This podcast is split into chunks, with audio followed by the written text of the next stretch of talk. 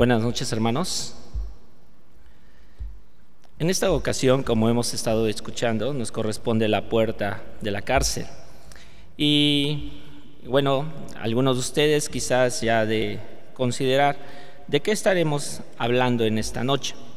En particular, esta puerta hemos de recordar, o quizás algunos de ustedes por ahí ya tienen su, su libro, que quizás algunos de ustedes han adquirido, y han de saber que esta puerta en particular, eh, pues bueno, no está dentro de la lista de aquellas puertas que fueron restauradas, sino simplemente vemos que aparece mencionada en el momento en cuando hubo la dedicación de los muros, en ese momento en cuando los cantores pasaron por ciertas puertas, pero se detuvieron en especial enfrente de esta puerta.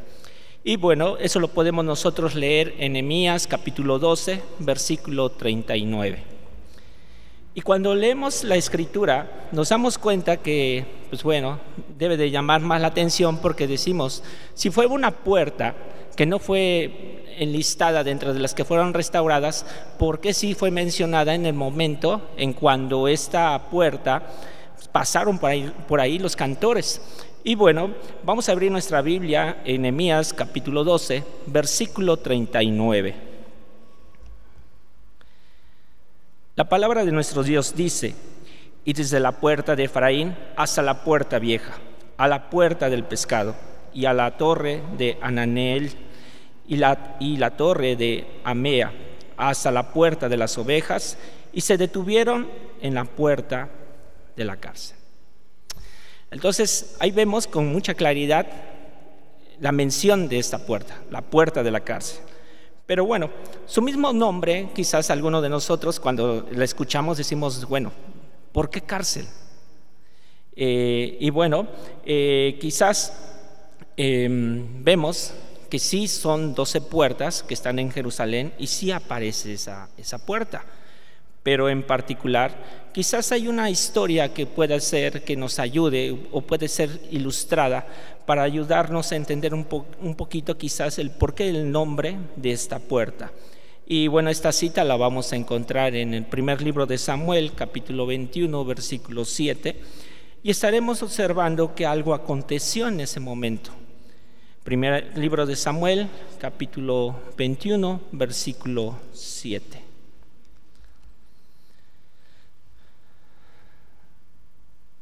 La palabra de nuestro Dios dice, y estaba allí aquel día detenido delante de Jehová uno de los siervos de Saúl, cuyo nombre era Doeg, Edomita, el principal de los sacerdotes de Saúl.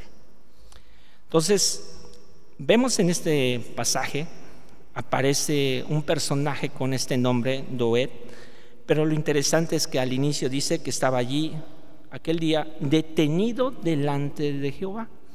Ahora, si hemos nosotros de considerar que, bueno, los, eh, en ese lugar estaba ciertamente los sacerdotes, encontraban ahí, estaba una persona ahí en especial que, bueno, en este caso, podríamos decir que se hallaba culpable, porque dice la misma escritura, dice que estaba detenido delante de Jehová, y, y era necesario que tenía que que bueno, cubrir su falta, tenía que estar eh, de alguna forma detenido en este momento, pero llama mucho la atención porque la Biblia describe y dice detenido delante de Jehová.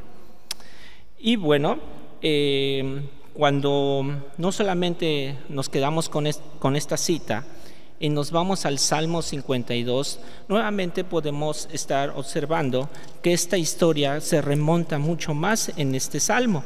Y aparece nuevamente eh, el nombre de Doet, aparece nuevamente qué es lo que sucedía en ese, en ese, momento, en ese momento, y aparece una acción que es muy lamentable.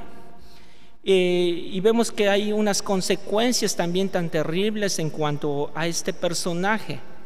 Pero el Salmo 52 nos describe literalmente cuáles son esas consecuencias con respecto a la lengua. Quizás aquí la Biblia, eh, en el primer libro de Samuel, no nos está diciendo cuál fue la falta de este personaje, no nos está diciendo con claridad, bueno, por qué se le halló culpable. Simplemente estamos viendo aquí en el Salmo 52 que quizás eh, es una de las situaciones que se describe que había pasado en ese momento.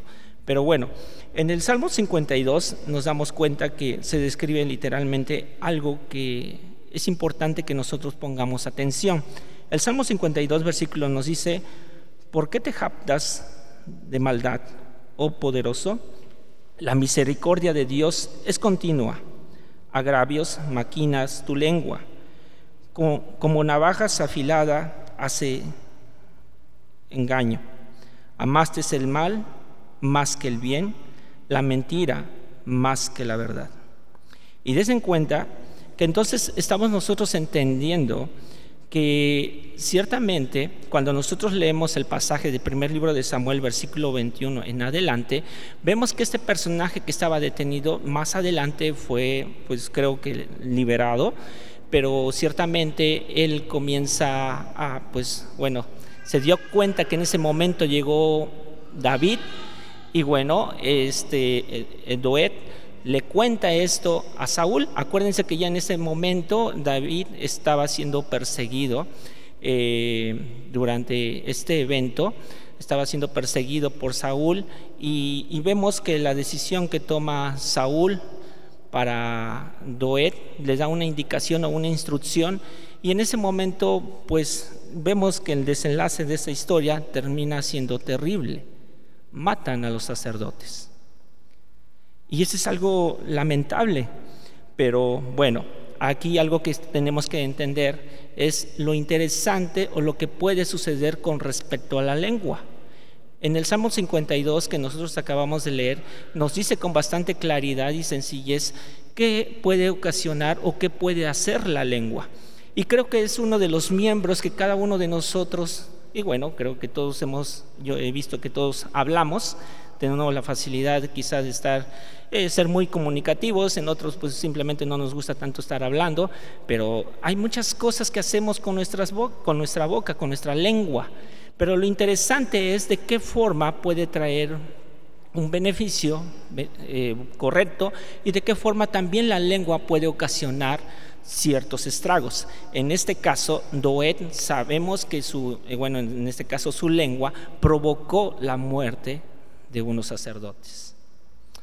Pero si nosotros pudiéramos considerar que estaba detenido delante de Jehová, era porque era necesario que pudiera aprender la disciplina a este personaje, pero vemos que no la aprendió estaba detenido delante de Jehová, pero no se percató, bueno, que quería Dios que yo aprendiera en ese momento. Pero vemos que esto no sucedió así. Y bueno, eh, vemos que la, la lengua es un miembro tan pequeño, pero que hace grandes males, si es que no son guiados, si no es guiado realmente por el Señor. Pero Asimismo, en el Salmo, perdón, Santiago capítulo 3, versículo 5, nos da nuevamente algo que nos debe de ayudar a entender por qué tenemos que cuidar mucho la lengua. Eh, Santiago capítulo 3, versículo 5 nos está diciendo, así también la lengua es un miembro pequeño, pero se jata de grandes cosas. He aquí, cuán grande bosque enciende un pequeño fuego. Y se hace una comparación fuerte de cómo algo pequeño puede ser, pues ahora sí, decir, ocupar la palabra, un destrozo. Y en muchas ocasiones nosotros quizás hemos dejado de poner atención en cuanto a qué es lo que puede suceder con nuestra lengua. Pocas veces nos detenemos cuando hablamos. Mucho más cuando hay ira, cuando hay rencor, cuando hay situaciones en que yo no estoy conforme, situaciones en cuanto a veces yo me siento incómodo y cuando nos enfrentamos sobre una persona o, sobre nuestro semejante, nuestra lengua puede lastimar. Y nos, y nos olvidamos que ese miembro tan pequeño puede herir fuertemente a uno de nuestros hermanos.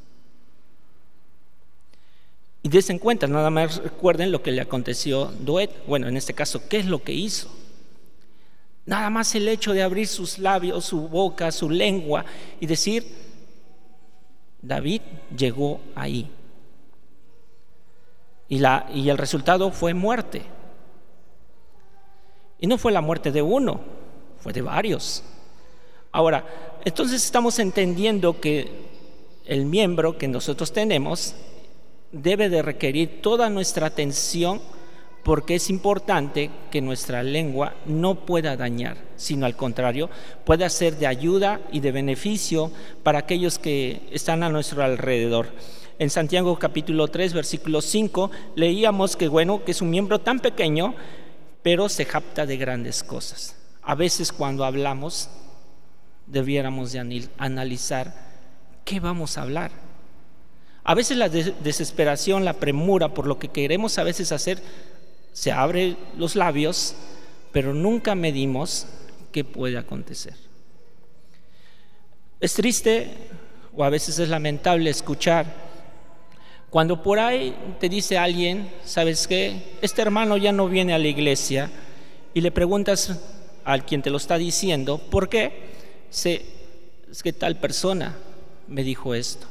Y cuando escuchas esa, esa parte, tú dices, es lamentable, pero sí ocurrió, porque ese hermano ya no viene, y no viene por el hecho de lo que escuchó de tal persona.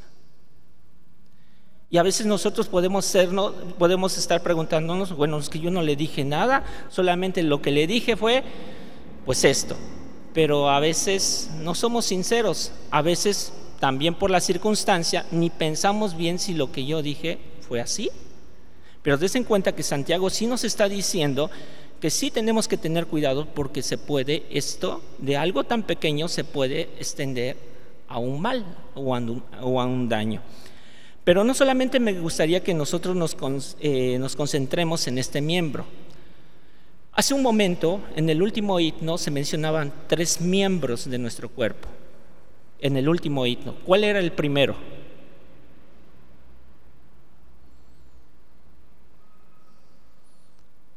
Pueden abrir sus signarios, hermanos, para que también puedan. ¿Cuál?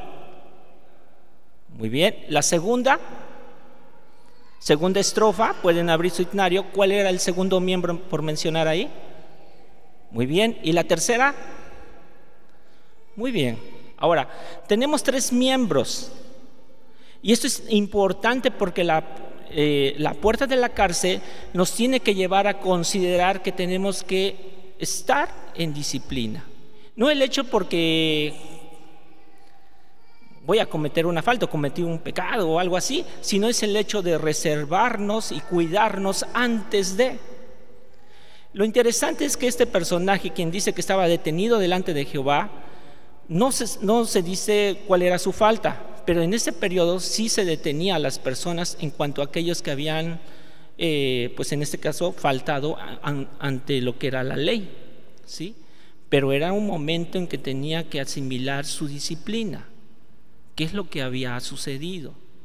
Ahora, nosotros como creyentes también debemos de considerar en qué momento es tan valioso que nosotros tengamos una puerta de la cárcel a donde nuestros miembros puedan simplemente ser rendidos al Señor, a donde nuestros miembros puedan ser entregados al Señor, a donde nuestros miembros no puedan ser dominados por la carne. Pero llama algo que es tan importante. Por ejemplo, tenemos unos miembros también. Eh, en este caso me gustaría que nada más lo, lo viéramos de esa forma. En este caso los ojos. La vista, ¿cuán, importante es que nosotros podamos, que nuestra vista, vista pueda estar pasando también por disciplina preventiva. ¿Por qué, hermanos? Eh, en primer libro de Samuel, capítulo 16, versículo 7, hay, una, hay algo que acontece aquí eh, y, y Dios se lo dice a Samuel, le dice, no mires su parecer, ni lo grande de su estatura, porque yo desecho, porque yo lo desecho, porque Jehová no mira lo que mira el hombre, pues él mira lo que está delante de sus ojos. Y esto es interesante. Vean la forma en qué es lo que está buscando el Señor. Muchos de nosotros a veces nos vamos simplemente por lo que estamos percibiendo, pero Dios está mirando algo en especial. Pero ¿cómo puede ser entonces que mi, mi mirada pueda cambiar? En este caso hay un ejemplo muy práctico y también que nos puede ayudar. Por ejemplo, David. David, nosotros conocemos a este personaje, lo hemos visto en varias ocasiones, dice que vio desde el terrado a una mujer que se estaba bañando. Vio, ocupó sus ojos. Y, sola, y vemos que la vista le trajo una consecuencia. Y esa consecuencia fue fatal para David. Y hubo grandes cosas que fueron dolor para David por el hecho de que no solamente vio, sino que actuó. Y por eso cuando nosotros leemos el Salmo 119, versículo 37, nos está diciendo, aparta mis ojos, que no vean la vanidad, avívame en tu camino. Pero yo cómo puedo controlar entonces mis ojos? Este salmo me está diciendo, aparta mis ojos, que no vean la vanidad. Y lo interesante es el hecho de decir, Señor, tengo mis ojos, pero no me están ayudando a ver lo que tú quieres que yo vea. Mi mirada se está desviando a algo que sé que es reprobable delante de ti. Pero des en cuenta lo interesante es la petición, aparta mis ojos. El hecho del deseo de que pueda estar esto en mí y decirle al Señor, ayúdame. Pero ¿cuántos de nosotros nos podemos detener y decirle al Señor, no me ayudes? Me gusta ver lo que yo estoy viendo, pero es importante que nuestra petición delante del Señor pueda decir, apártame, aparta mis ojos. Tercer punto, en este caso me gustaría considerar los pies, el andar, los pasos que cada uno de nosotros hemos de estar haciendo. Principalmente en este mundo en el cual nos estamos encontrando, vemos que la situación en la cual estamos nosotros desenvolviéndonos cada día es más latente. Muchas cosas están cambiando. Pero la pregunta es, ¿de qué forma ahora nosotros nos dirigimos delante del Señor? ¿Cómo sabemos si nuestros pasos están sostenidos por el poder del Señor? Cuando a veces son simplemente caminamos por caminar. Un ejemplo muy sencillo también puede ser el hecho cuando nosotros nos levantamos muy de mañana y simplemente caminamos, pero nunca dirigimos nuestra oración delante del Señor y le dijimos, Señor, ayúdame en mi andar. Y hay una petición tan importante que se describe en el Salmo 119, versículo 9, y, últimamente muchos de los jóvenes se lo apropia. Y es interesante que nosotros también lo recordemos. ¿Con qué limpiará el joven su camino? Con guardar tu palabra. Y den cuenta que aquí también hay una enseñanza muy interesante. Si el hecho de salir, mis pies primeramente tienen que, tiene que ser mi petición de decirle al Señor, dirige mis pasos. O el hecho de abrir su, palabra y, y decirle, Señor, ayúdame con esta decisión. El joven tiene que buscar la palabra del Señor, abrir y ser dirigido sus pasos ante muchas decisiones que el día de hoy tiene que estar tomando. Pero hermano, ¿tú de qué formas tomas, tomas esa decisión? ¿Tus pasos son seguros? ¿Hay duda? Espero que no pueda ser así. Si ustedes han de recordar el personaje Balaán, fue advertido por el Señor. A primera instancia el Señor le había dicho a él, no vayas con ellos ni maldigas al pueblo, porque bendito es. Y fue algo tan importante que Balaán tenía que entender, simplemente la indicación por parte de Dios, pero era necesario que entendiera no ir. Sus pasos no tenían que dar más allá de lo que el Señor ya le había dicho.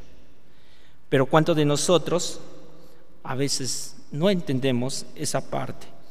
A veces se nos hace más fácil simplemente levantar y caminar y trazar, bueno, nuestras actividades del día, pero pocas veces nos detenemos y le decimos al Señor, Señor, lo que yo he pensado, mis pies van a ser dirigidos por ti.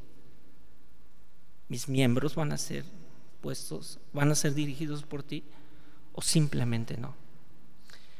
Y en este caso Proverbios 6, 18 nos dice, los pies presurosos para correr hacia el mal, ¿cuántos a veces pueden hacer esa acción? El mundo constantemente lo está haciendo. Últimamente ustedes se están dando cuenta que muchas cosas están aconteciendo con respecto a que esos pies son presurosos para hacer el daño.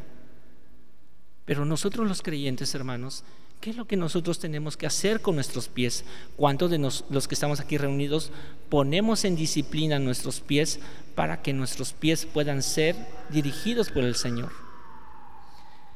Nuestras manos, ¿qué se puede decir de nuestras manos? Son unos miembros que en todo está involucrado, en todo lo que nosotros podamos hacer. Siempre están nuestras manos ocupadas. Pero ¿por qué tenemos que tener cuidado con estas manos que tenemos?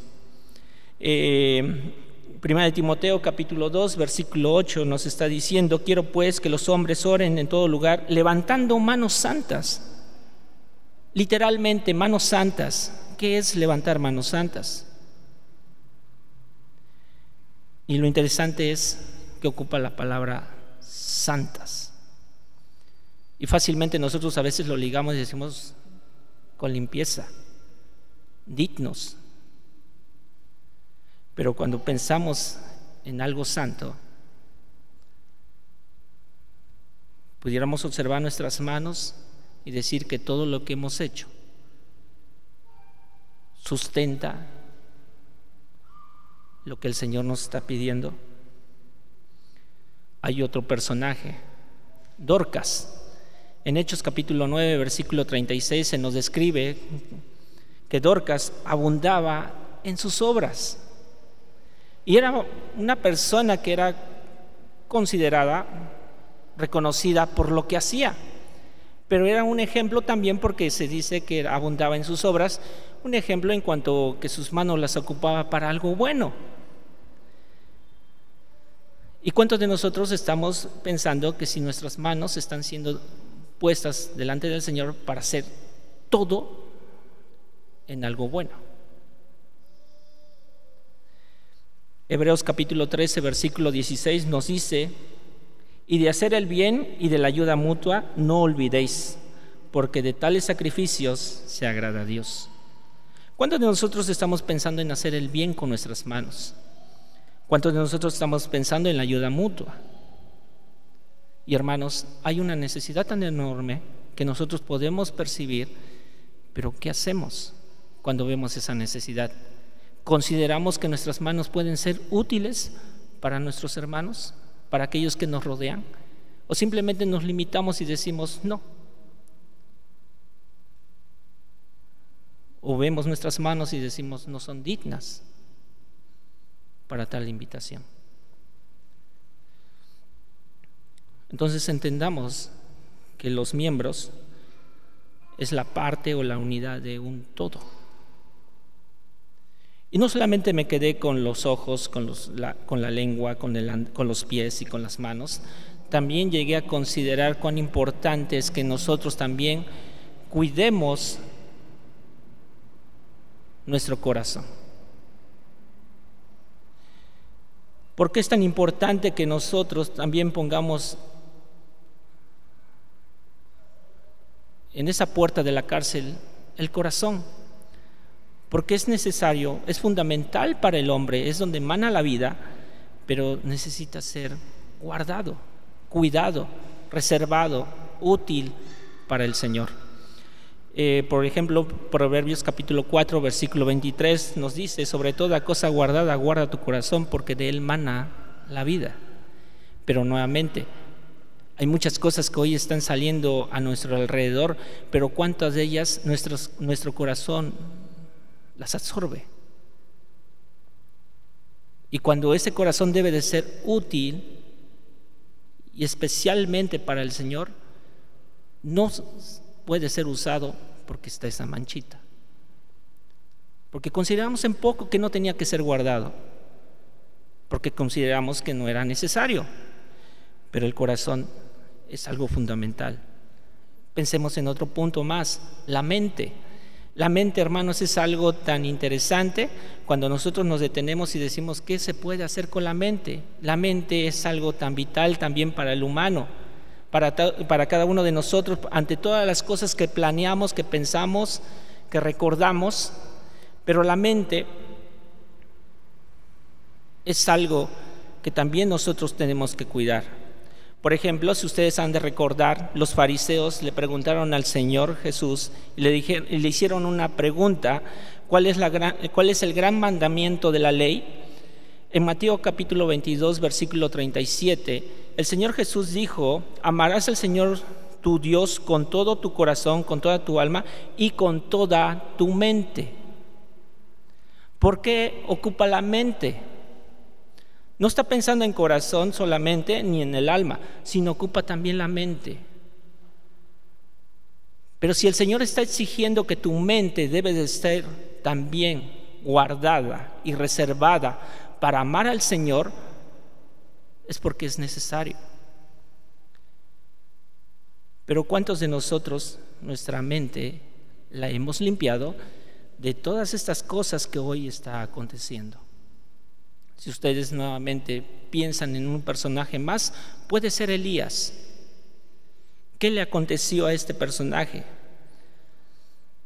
Él mismo tuvo que hacer una pregunta. ¿Hasta cuándo claudicaréis vosotros entre dos pensamientos? Nuestra mente puede ser dividida, nuestra mente puede propiciar duda, nuestra mente puede ocasionarnos grandes cosas que a las cuales a Dios no le agrada pero tiene que ser ocupada en las cosas del Señor y tiene que estar puesto en la puerta de la cárcel, en disciplina para ser útil delante del Señor. Proverbios 16:3 nos está diciendo, encomienda a Jehová tus obras y tus pensamientos serán afirmados.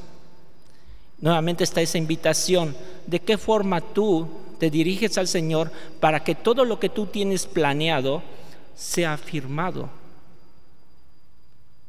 Ya no estés con dudas, ya no estés con limitaciones, sino que tú estés considerando que es necesario que tus miembros sean útiles para el Señor. Pero pocas veces consideramos que nuestros miembros deben de tener un cuidado mucho más el hecho de considerar que tienen que tener, tienen que tener una disciplina. Todos los que hemos nacido de Cristo debemos de considerar las palabras que encontramos en Romanos capítulo 6, versículo 13, que nos dice, rendir, rendir nuestros miembros a Dios como instrumentos de justicia. Y todos nuestros miembros dice que deben ser instrumentos de justicia para Dios. Y entonces si estamos considerando ojos, pies, manos, mente, corazón, ¿cómo podemos hacer que nuestros miembros puedan ser instrumento de justicia? Cuando Dios ama realmente lo que es digno para Él no algo que fue ocupado para otras cosas vanas. Pero ¿de qué forma entonces podemos hacer que nuestras manos, nuestros pies puedan ser dirigidos por el Señor? Hay un ejemplo muy fuerte, en particular considero que es algo tan especial, lo menciona el apóstol Pablo en 1 Corintios capítulo 9, versículo 7, nos dice fuertemente que sino que golpeo mi cuerpo y lo pongo en servidumbre. Es una acción tan fuerte del apóstol Pablo el hecho de decir golpeo mi cuerpo y lo pongo en servidumbre, no que habiendo sido heraldo para vosotros yo mismo venga a ser eliminado. Ahora, mi pregunta, hermanos, para cada uno de ustedes, ¿de qué forma ustedes pueden hacer que sus pasos sean seguros y que sean correctos y dignos para el, Señor? ¿De qué forma ustedes pueden ocupar sus manos y digan, es el trabajo es el resultado de lo que hicieron mis manos y es digno para el Señor? ¿De qué forma he considerado que lo que he hablado fue de útil y de beneficio para mi hermano y no fue para daño?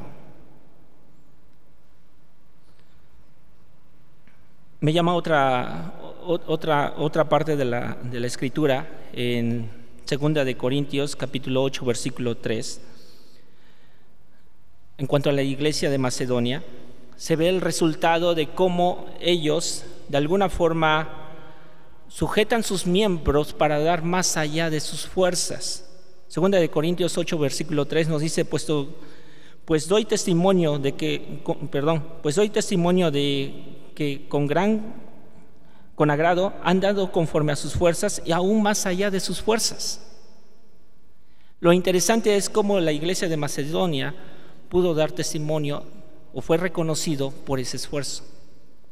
Y era interesante que tuvo que haber aprendido a ocupar sus miembros y sujetarlos a disciplina, porque ciertamente habían golpeado su cuerpo y lo habían puesto a servidumbre para el Señor. Asimismo, podemos nosotros encontrar otro ejemplo con respecto al hecho de sujetar sus, miembros y ya no continuar con, lo, con su vida pasada, sino continuar a lo que el Señor pide, la renuncia de muchas cosas. Por ejemplo, Hechos capítulo 16, versículo, perdón, Hechos capítulo 19, versículo 19, nos dice con mucha claridad lo que estaba aconteciendo con los de Éfeso. Nos dice la escritura, asimismo, muchos de los que habían practicado la magia, trayendo los libros, trajeron los libros y los quemaron delante de todos. Aquellos que habían tenido ese tipo de prácticas consideraron que era necesario desechar esos libros.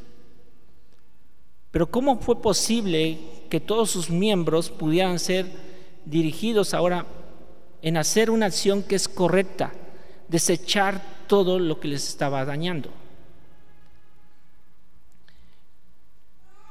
Lo interesante que son ejemplos de lo que muchos pudieron haber entendido qué es que sus miembros estén en disciplina. Hermanos, hay grandes cosas que hoy están sucediendo en nuestro entorno. Por ejemplo, el hecho de salir de tu casa, vas caminando, ¿qué escuchaste? A mí me llama mucho la atención cuando algunas personas van caminando, escuchan cualquier música, se les pega en su mente y la van cantando. Pero no se conforman con cantar, ya van moviéndose. Y no se conforman con mover. Esto ya cayó al corazón y ya están llorando. Mi pregunta sería, hermanos, ¿les ha sucedido a ustedes? ¿De qué forma guardaste tus oídos? ¿De qué forma estás guardando tu lengua? ¿De qué forma estás guardando tus pies? ¿De qué forma estás cuidando tus ojos? Eso es algo muy común. Los vemos muchas veces a nuestro alrededor. Como en algo tan pequeño se convierte en algo que ya no es de agrado delante del Señor. Porque tu miembro no lo está sujetando para servir al Señor. Hoy en la juventud, qué joven puede sacar su celular y decir, no hay nada que no sea malo delante de los ojos de mi Señor. ¿Qué imágenes habrá en un celular? qué tipo de música habrá en un celular. En muchas ocasiones a veces se escucha, es que tú eres extremista, tú eres así, pero bueno, hermano, ¿qué dice la Biblia? ¿Tus miembros los sujetases al Señor o sigues todavía cargando cosas y acciones que no son del Señor? Y eso es algo que todos nosotros debemos de considerar. Romanos capítulo 12, versículo 1, es uno de los versículos también muy conocidos, que nos dice así que hermanos os ruego por las misericordias de Dios que presentéis vuestros cuerpos en sacrificio vivo, santo, agradable a Dios, que es vuestro culto racional. Sacrificio vivo. Si amas al Señor, podrás sujetar tus pies, podrás cuidar tus manos, podrás tapar tus ojos para guardarte y ser útil al Señor. ¿Cuál es el resultado, hermano, de tus acciones? ¿Cuál es el fruto? de lo que tú dices ser que eres. La puerta de la cárcel nos habla ciertamente de disciplina, pero tenemos que ver la necesidad de todos nosotros que necesitamos esa puerta de la cárcel en nuestra vida. Necesitamos que nuestros miembros de nuestro cuerpo estén disciplinados para ser útil al Señor, no para lastimar, no para hacer un mal, es para hacer algo por lo cual el Señor dio su vida para que nosotros pudiéramos ser redimidos por su sangre y andar como Él nos pide que andemos. Y eso involucra que todos nosotros no tengamos en poco la obra de nuestro Señor. Romano nos sigue diciendo que, presente, eh, que nos tenemos que presentar en sacrificio vivo, santo, agradable a Dios. Si lo que haces no es santo, si lo que haces no es agradable a Dios, necesitamos esa puerta. Necesitamos tan urgente que todos podamos entender que no puedo hacer nada si Cristo no está en mí. Necesitamos ser sinceros delante del Señor y decirle, Señor, yo hice esto necesito de ti. Y es importante que lo hagamos, porque tenemos que dar fruto apacible de justicia. Si nuestra mente nos está ganando y está pensando o maquinando cosas que no debe de ser, algo está mal.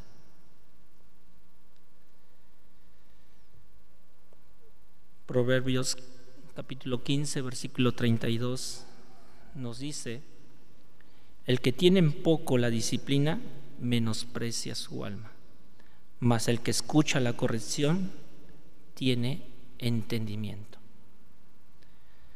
¿Cuántos de nosotros tendremos que hacer propio este versículo? Pero mucho más, hermanos, si estamos nosotros conscientes de que no hemos podido hacer algo bien delante del Señor, estamos prontos para acudir al Señor y decirle, perdóname. Pero hermano, ahora analice sus pies, sus manos, sus ojos, su lengua, su corazón, su mente. ¿Son dignos del Señor? Tenemos que hacerlo involucra la acción de todos nosotros. ¿Cuánto más si estamos considerando si somos miembros de una iglesia? Quizás por acá puede haber rivalidad, por acá ya puede haber envidia, por allá puede haber enojo. Pero entonces somos dignos delante del Señor. Necesitamos trabajar en nuestros miembros para no caer en un error. Vamos a orar. Padre Santo y Dios eterno, Te damos gracias, Padre, porque ciertamente necesitamos de ti para tener ese valor suficiente y reconocer que necesitamos de tu ayuda, que necesitamos también considerar tener una puerta de la cárcel a donde podamos considerar disciplina. Y es necesario que esto haya en nuestra vida para que podamos ser dignos delante de ti y asimismo podamos ser ocupados todos nosotros para tu obra. Ayúdanos a considerar cómo es nuestro andar, nuestras manos, lo que hacemos. Corresponde a tu amor la lengua? ¿Qué daño hemos provocado? Nuestro, nuestra mente dividido en pensamientos, nuestro corazón quizás dolido lastimado por no ser correspondido, ya que buscamos entregarlo a alguien que no es digno. Señor, haznos entender a todos los que estamos aquí reunidos a tener ese valor, Señor, necesario y llegar delante de ti buscando ese arrepentimiento. Sabemos que nada podemos hacer si estamos fuera de ti. Necesitamos estar cerca para que podamos ser guiados por ti, Padre. Es por eso que elevamos nuestra rogativa, pidiéndote que nos ayudes a considerar cada una de nuestras acciones, cual mínima que sea pero muéstranos en qué tenemos que trabajar, en qué tenemos que cuidarnos cada momento. Necesitamos presentarnos delante de ti como una iglesia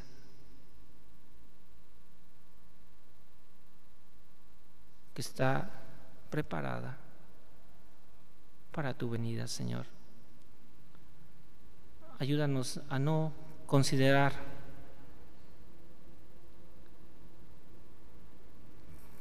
que no necesitamos de ti, sino al contrario. Necesitamos muchas cosas que mejorar, pero solamente en tus fuerzas todo esto podrá ser posible, no en las nuestras. Pero ayúdanos, Padre, a que esto sea una realidad en nuestra vida. Te lo rogamos en el nombre de nuestro Señor Jesús. Amén.